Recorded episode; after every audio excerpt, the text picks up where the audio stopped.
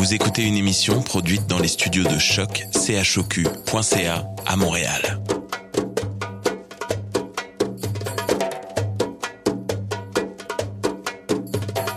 Bienvenue à Radio Dodo, une émission dédiée aux tout petits enfants en difficulté. Radio Dodo est neutre et patronné par la Commission canadienne pour l'UNESCO. مرحبا بكم في راديو دودو إذاعة عالمية من أجل كل طفولة الذين عاشوا الصعوبات راديو دودو مبادرة حيادية تحت رعاية الهيئة الكندية اليونسكو Welcome to Radio Dodo, a radio dedicated to all children in difficulty. Radio Dodo is neutral and patroned by the Canadian Commission of the UNESCO.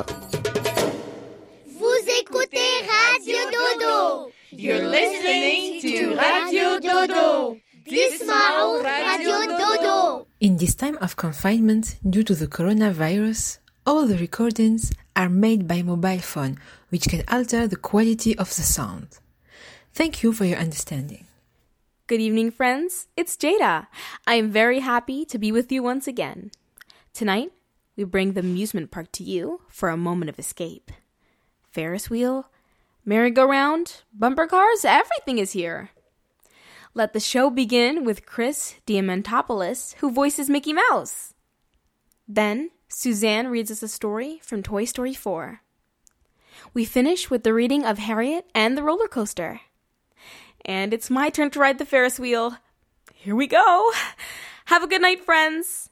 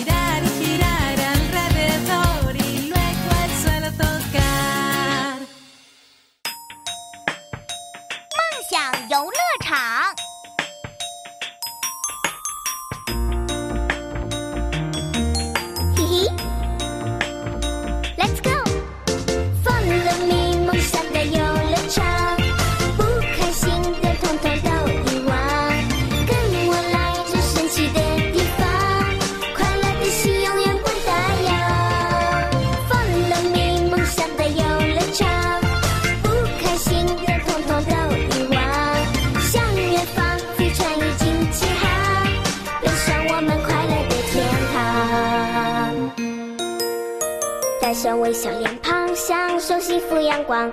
今天我是崭新的模样没有什么伪装快乐一起分享梦想的心今天就启航嘿去向最旋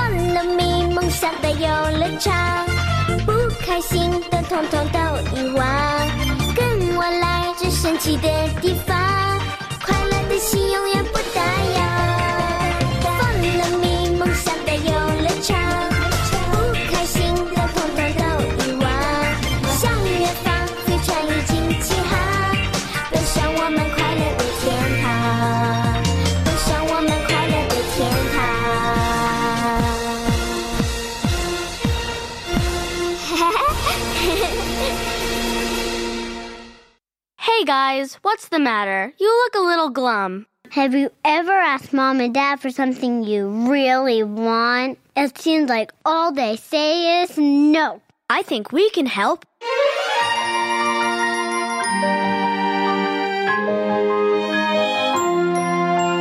When we ask for what we want, mom and dad say no.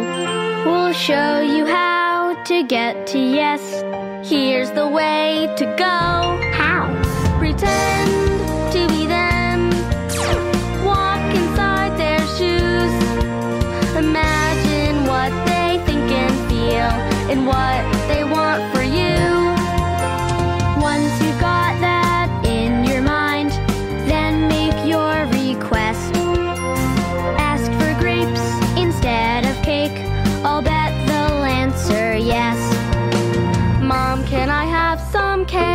Yes. Dad, can I have some cheese? Yes. Mom, can I have an apple? Yes. And blueberries, please? Yes. Yes. yes.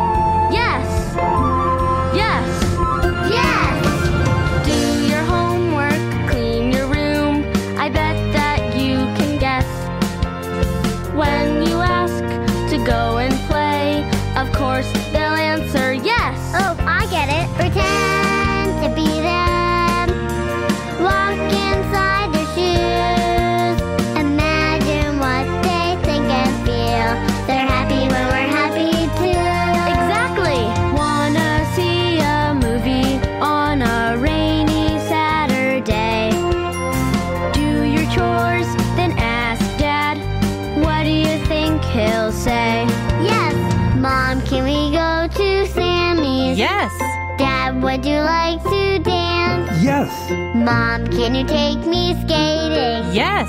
Dad, can we go to France? What? Just kidding. this is how you get to yes. It isn't very hard. You figured out what parents want.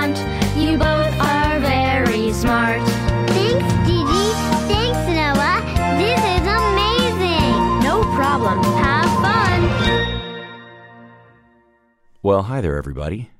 Good morning, good afternoon, good evening. I hope this finds you healthy and well. This is Chris Diamantopoulos, and it's my pleasure to be here today to read you a story, one that I love and that I've loved reading to my children, and that I think is a it's a fun story. It's got some magic to it, and uh, I hope you'll enjoy it. It's from a collection of Swedish folk tales, and it's written by Anna Wahlenberg, and it's called The Magpie with Salt on Her Tail. Once there was a boy who was always wishing for things. One time he would wish very hard for a little horse to ride. Another time he would wish for a sled or a boat, or even a cheap clasp knife. But his father had died, and his mother was a poor woman, and she made brooms for a living, so none of the boy's wishes ever came true. One day, when he was busy wishing like this, he was given some good advice by a wise old man. The old man said, Go into the woods, sprinkle a pinch of salt on the tail of a magpie, and then you will get whatever you wish for. But you have to wish quickly, while the salt is still on the bird's tail, or else it will be no use. Well, from that day on, the boy always went about with salt in his trouser pockets. He would set out early in the morning and come home late at night. And he saw many magpies, but he never got close to them. Any time he would get close to them, they would fly away. Then one day, he found a magpie that was friendlier than the rest. She let him come so close that he could almost touch her. But then, as soon as he stretched out his hand with a pinch of salt, she flew away and she sat in the nearest tree. And you know what she did? She started laughing at him. Oh, she teased him like this all day, and when the evening came, the boy was so tired he threw himself down under a pine tree and closed his eyes, and, well, he tried to sleep.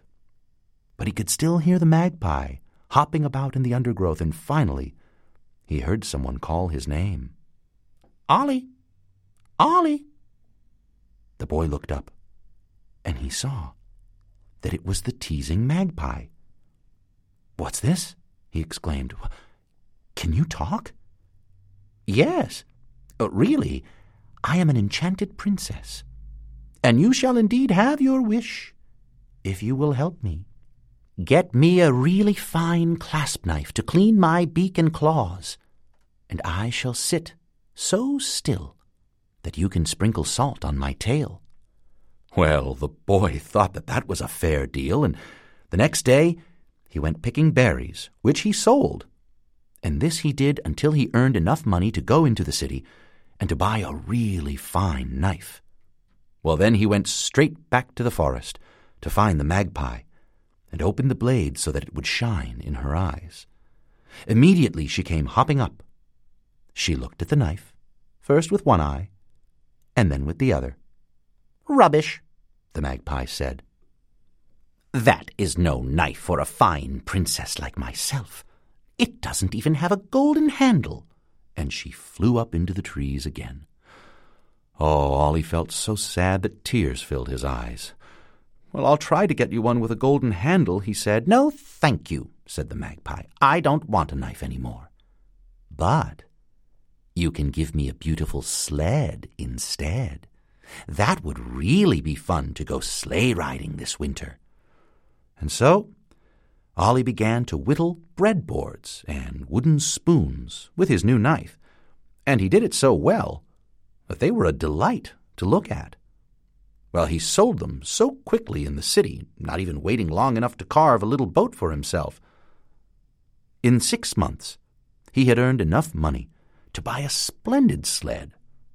And so he went back to the magpie in the woods. Here's the sled, he called out boldly, for he was sure that she would love this beautiful sled. Down the magpie flew from her tree, and she perched on the seat. and she began to peck at the iron runners of the sled. She laughed loudly. Do you think this would do for such a fine person as myself? she said, as she flew onto a branch overhead. No, no, no, no, no, no, no, no, no, no, no. It should have been made of silk. It should have been made of silver. Oh, Ollie almost cried in frustration. Oh, I will try to get you a better one, he said. No, no, squeaked the magpie. Now I want a carriage with horses, or else there will be no sprinkling of salt. Poor Ollie. He left with a heavy heart. But he had not given up hope. Whatever the cost, he would get the magpie her carriage with horses. He took his sled to a hill where the local gentry used to go sleigh riding, and there he hired it out to everyone who would pay well. He found many customers, for really the sled was the very best to be had for miles around. Ollie did not even ride it once himself. Whenever he wasn't busy with the sled, he carved more beautiful things in wood with his clasp knife. At last, he had saved up enough money to buy a horse. He trained the horse and taught it to do tricks and showed it for money until he could afford to buy another horse, which he also taught tricks. And soon he was able to buy an elegant little carriage with wheels that had silver spokes and an apron that had silver clasps. He braided the horses' manes and put cockades on their ears and gave them silver bits, and then he drove off into the woods to find the magpie. There she was, sitting on a branch, just as lively and skittish as ever. Well, this is something, she said when she caught sight of the glittering silver. She flew down to inspect the carriage, both from above and below. She pecked at the horses' backs to find out if they were young and fresh, and then she cocked her head. I don't like open carriages, she said. I prefer to ride in a closed one. And the horses should have been white, not brown. Oh, me, oh, my, sighed Ollie, and he sat down on a stone to think. Oh, a fussier woman than that magpie could not very well be imagined, but, of course, she was a princess. Well, said the magpie, I can see you are no judge of horses and carriages, so now, if you want me to help you, you must give me a castle. It must be at the foot of a hill by a lake, and there must be no fewer than one hundred rooms, and a park, and a garden, too. Ollie sighed deeply. It was a lot to ask. But then he remembered. He had his horses and the carriage. And he began to drive around the town. Well, everyone who saw him wanted to hire him out, for even if the magpie had not liked the horse and the carriage, certainly it was the finest the townspeople had ever seen. Soon, Ollie earned enough money to buy another horse and carriage, and then another, and another. At long last, Ollie had his own stable. Well, he was making money hand over fist. After that, it was not very difficult to buy the castle, and within a few years, it was ready, built of shining white marble, with flags waving from the towers. Ollie went out into the woods to fetch the magpie and to bring her to the castle. She tripped and chirped after him, hopping from room to room, looking into the kitchen and the pantry to see that everything was there. When she had seen it all, she perched on the banquet table in the great hall. Oh, well, said she, it would all do but for one thing that is missing. Well, that is, three chests full of gold, without which I cannot maintain my court. For shame, cried Ollie, who had grown bigger now, and he was able to speak up. Otherwise there will be no salt sprinkled on my tail, said the magpie, and she flew out the window and was gone. Ollie had already achieved so much that he did not want to stop now, and besides, he had learned how to make money. And so he worked hard for five more years, until there were three enormous chests filled with gold coins on the floor of the banquet hall. He went to the forest to bring the magpie to the castle the second time. As soon as she entered the hall, she flew to the three chests, perched on the middle one, and eyed the gold coins. Yes, she said, That should do. You may sprinkle some salt on my tail. The solemn moment had arrived at last. With a beaming smile, Ollie put his hand in his trouser pocket and brought forth a pinch of salt. The magpie sat quite still, and he sprinkled the glittering crystals on her tail feathers. Well, she asked, what is it you wish? Indeed, what should he wish? Ollie had been so busy working that he had completely forgotten what it was that he wanted to wish for. One, two, said the magpie. Oh, just, just, just a moment, just, just a moment. Let me think, said Ollie. But for the life of him, he could not think of what he wanted to have. Three, said the magpie, and with a flip of her tail feathers, flew up so suddenly that the salt fell off. Then she sat in a window, and she laughed at Ollie until the hall echoed. Oh, you, you make me so angry, Ollie shouted. Now I know what I want. Oh, I'll buy myself a gun and I'll shoot you. That would not be nice, Ollie. Little Ollie, said the magpie, to shoot me after I have granted you all your wishes, so that you have nothing more to wish for? Don't you already have a clasp knife, and a sled, and horses, and a carriage, and a castle, and money? All this without your having to say a word? Ollie stood there with his mouth and his eyes wide open. Well, it was true.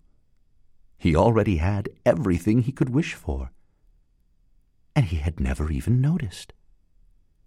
Well, I declare, he exclaimed, clapping his hands in astonishment.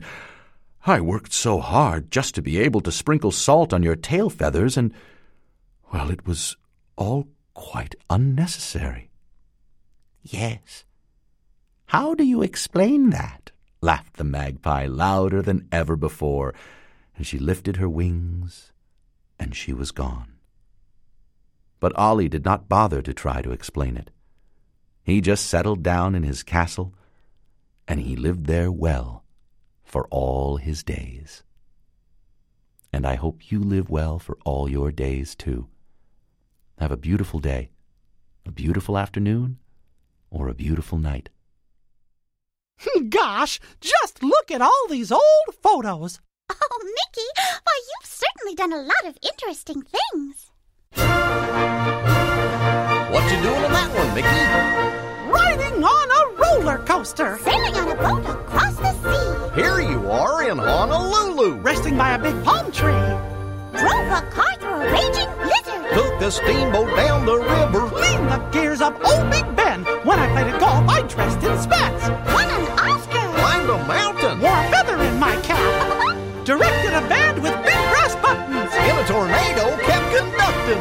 This opportunity was lucky for a mouse like me. You were the captain of the Space Patrol. The driver of a Model T. that was a pretty bumpy ride, you know. Chased by a grizzly. Kicked by a mule. Wandered in Sherwood Forest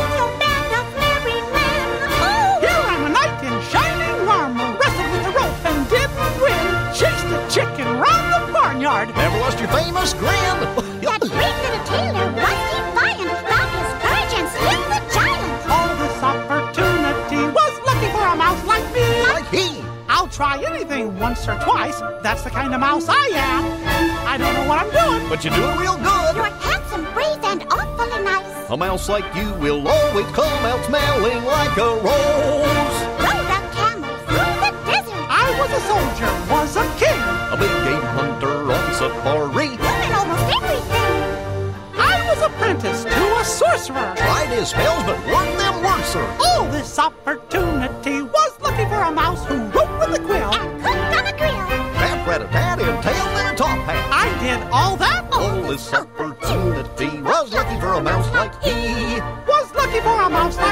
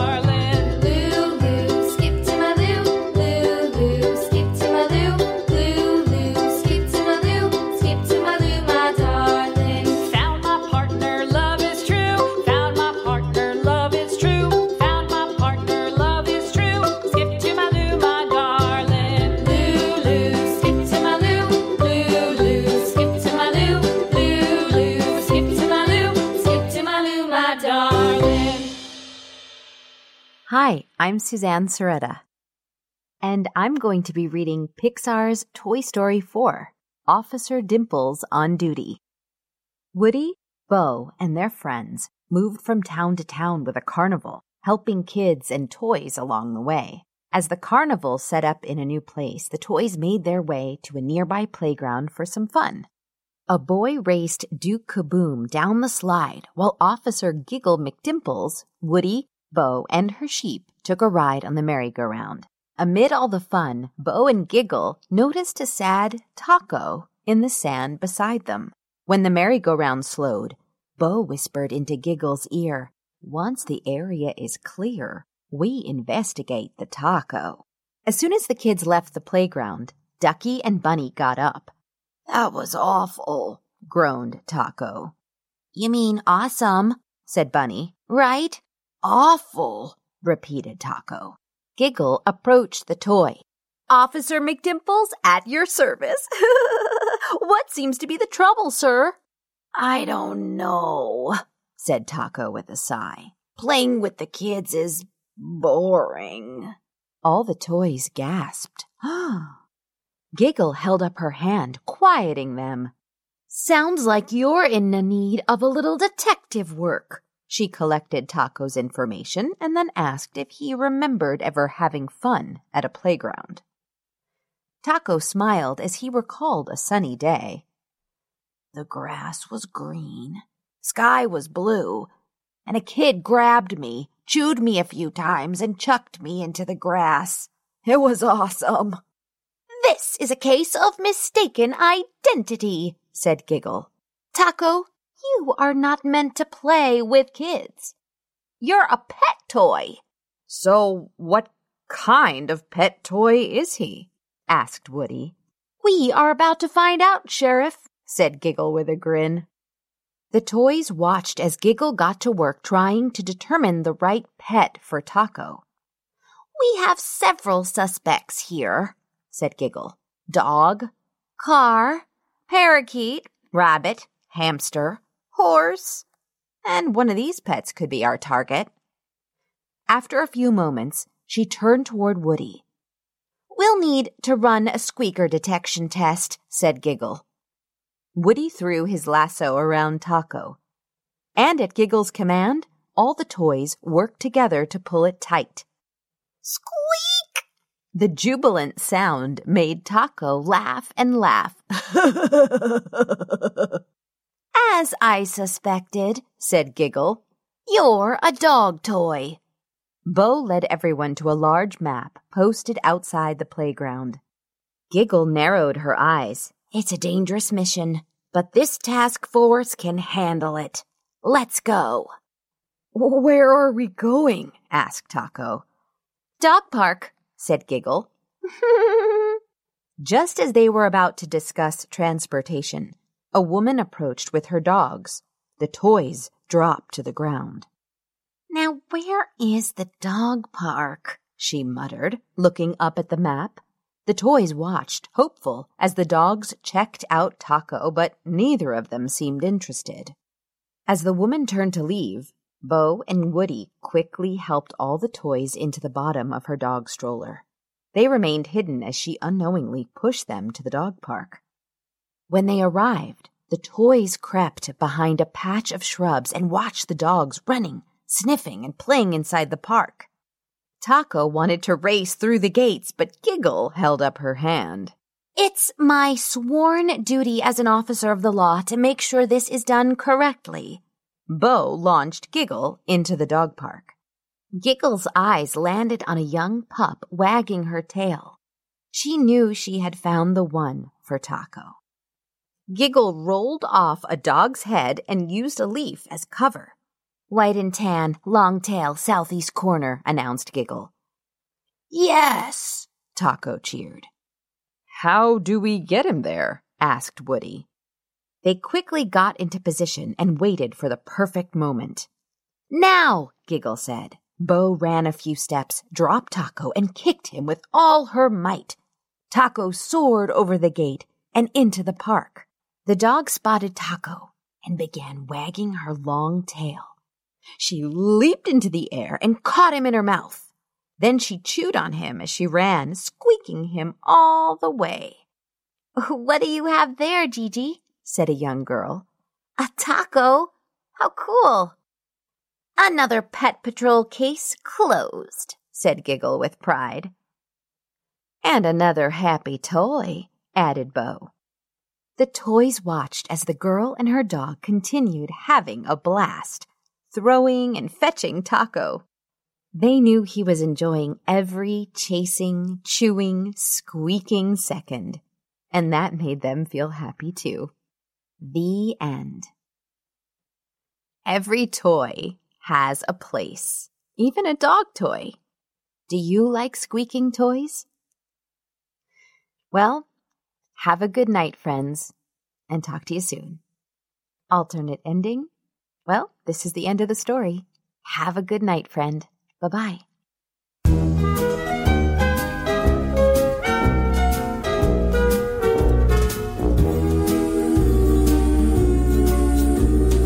أنا أنا الصديق اللي بحق وحقيق قلبي صافي رفيق لو مرة تهت في طريق عشت في غربة وضيق. صدقني ما يشيل هم غير صديق أنا أنا الصديق أيوة أنا الصديق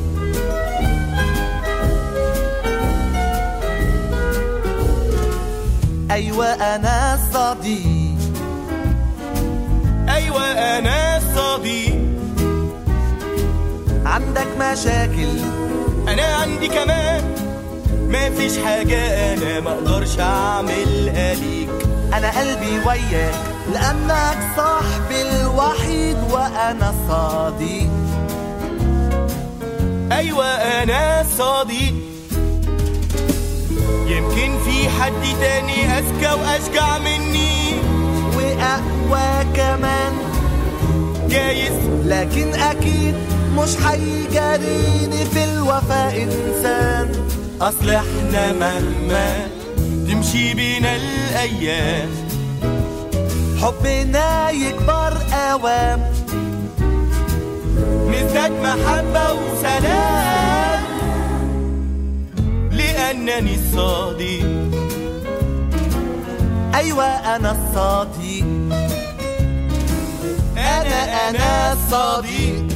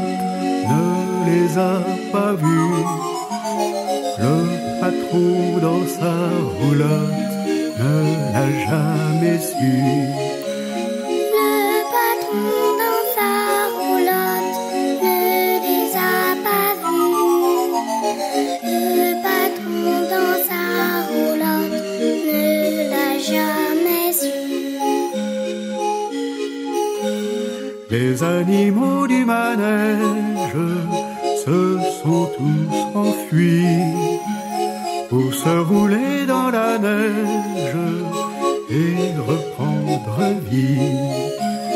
Le patron dans sa roulotte ne les a pas vus.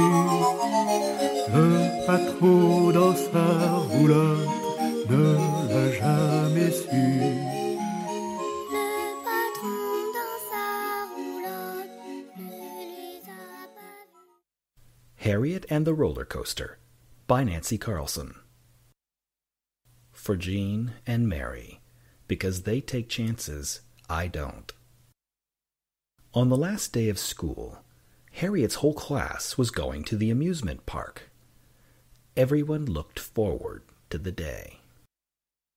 I'm going to ride on the big roller coaster, George told Harriet. It's so big, you can't see the top. I know, My big sister told me. It goes so fast that if you don't hold on, you'll fall right out. I'll bet you're too scared to ride the roller coaster. You'd probably start crying. I am not scared, said Harriet. I'll ride on your old roller coaster. You just wait and see. That night, Harriet didn't sleep very well. The next morning, when it was time to get on the bus for the amusement park, she felt a little sick. See you on the roller coaster, said George, if you don't chicken out. As soon as they got to the amusement park, George said, Come on, Harriet, let's get our tickets for the roller coaster, unless you're too scared. I am not scared, said Harriet. Good, said George. Then hurry up.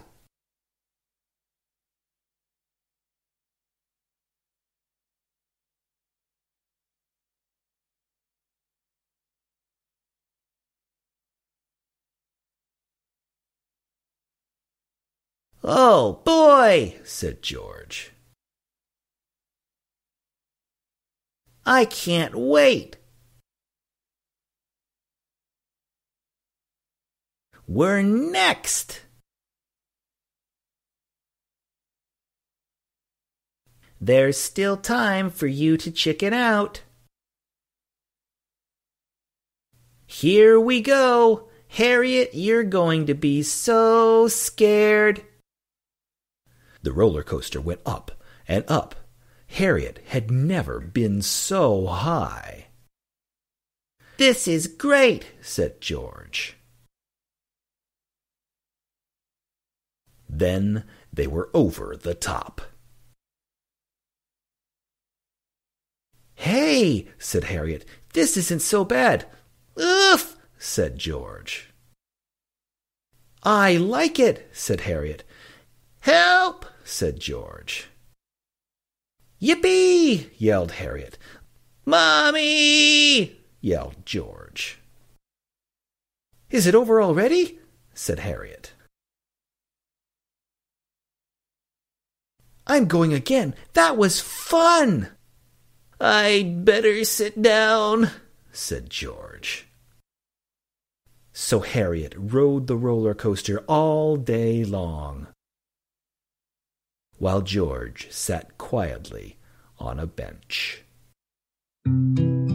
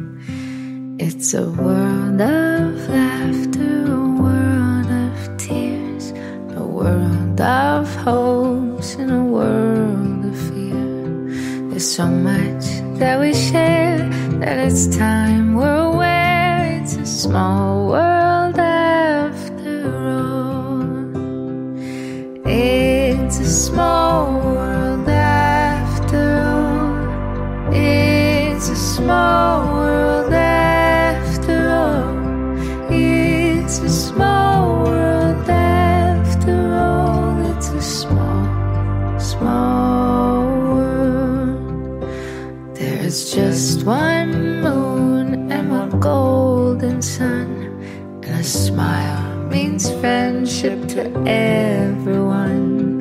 Though the mountains divide and the oceans are wide, it's a small world after all.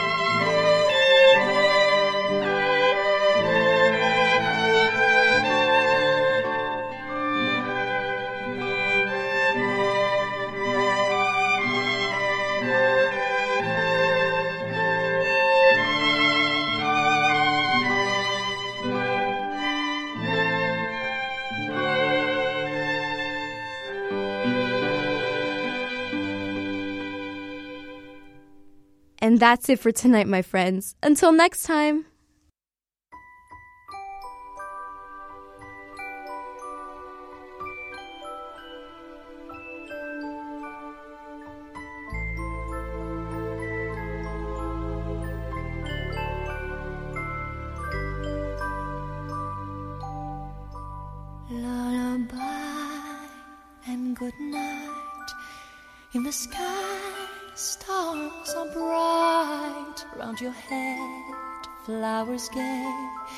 Set your slumbers till day. Lullaby and good night. In the sky, stars are bright. Round your head, flowers gay. Set your slumbers till day. Close your eyes now and rest. May these hours be blessed. Close your eyes now and rest. May these hours be blessed. Bonne nuit,